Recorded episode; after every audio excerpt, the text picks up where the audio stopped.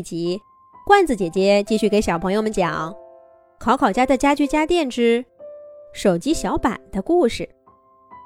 考考爸爸大学时代的手机小板，被家里的家居家电朋友们有意无意的冷落了。小板很难过，他渐渐改变了性情，除了定期给自己充电。小板从来都不会爬出那个角落里的抽屉。不过，正是充电这个习惯，在关键时刻救了食物中毒的考考一家。在那个停电的夜晚，小板成了家里唯一能用的手机。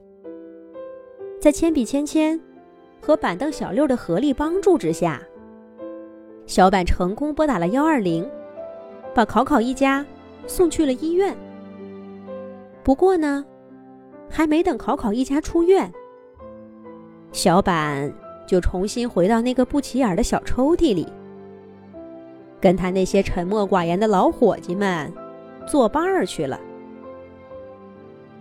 当然，听到考考一家再次开门的声音，听到考考小朋友的欢声笑语。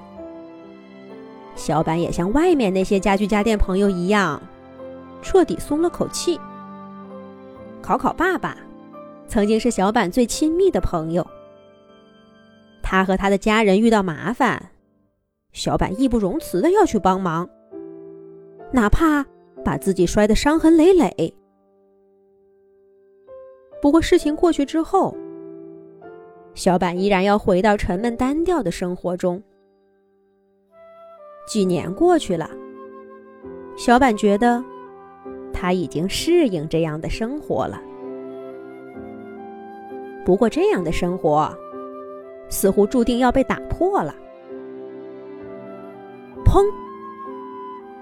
这一天，小板正半眯着眼睛，躺在透明抽屉里晒太阳。抽屉门冷不丁被拉开了。小板和抽屉里的伙伴们都吓了一跳。他睁开眼睛，看到小猫咪莉的一张笑脸。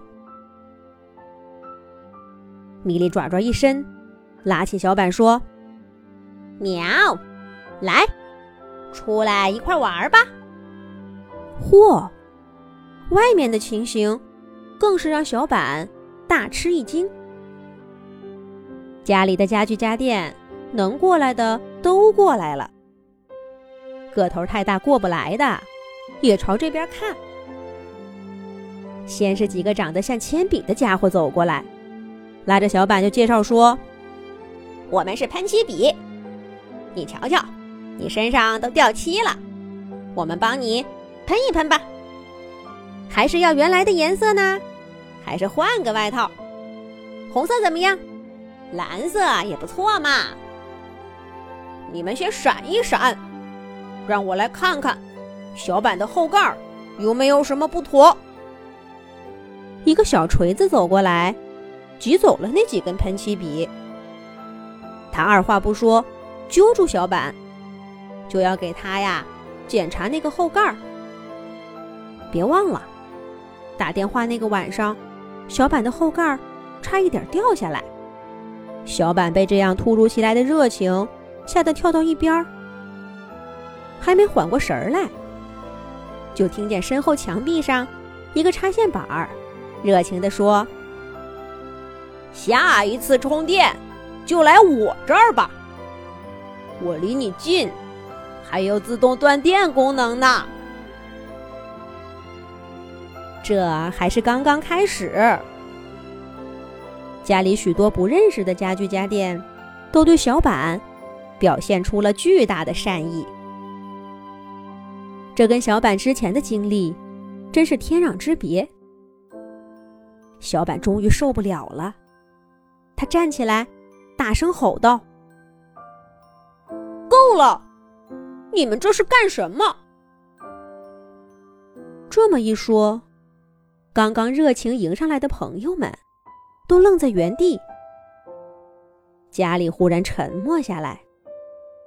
家具家电朋友们，你看看我，我看看你，有点不知所措。过了好一会儿，电视机老 K 转过身，低头看着小板，郑重的说了一句：“小板，对不起，对不起，对不起。”家里认识小板的家具家电朋友们，都跟着老 K 说了一句。当初跟小板吵架的那个手机，已经不在考考家了。家具家电朋友们，在一天一天丰富多彩的生活中，也渐渐忘记了小板这个老朋友。要不是突然出事儿，大家估计再也想不起他了。小板的身体晃了晃，好半天才抬起头。看看老 K，也看看大家。他想说点什么，终究还是没开口。最后，小板摆摆手，跳回了阳台上那个透明的抽屉里。小猫咪莉帮他关上抽屉的门儿。这一次，米莉的动作很轻柔。不过。几天以后，当考考一家再次上班的上班、上学的上学，都出门的时候，考考家里面举办了一场不同寻常的演出活动。老 K、小六、桌子罗罗这些小朋友们熟悉的家具家电，并不是这次活动的主角。他们在屋子里围成一圈儿。站在中间舞台上的，是小板和他抽屉里的那些老伙计们。古董录音机里的磁带缓缓转动，播放出沙哑的歌曲。纪念册在家具家电朋友们手中传递。上了年纪的数码相机，给大家拍了许多照片。小板呢？怎么看不到那个墨绿色的小身影了？原来呀，小板给自己换了一身火红色的外套，正在跟电脑聪聪贪吃蛇大作战呢。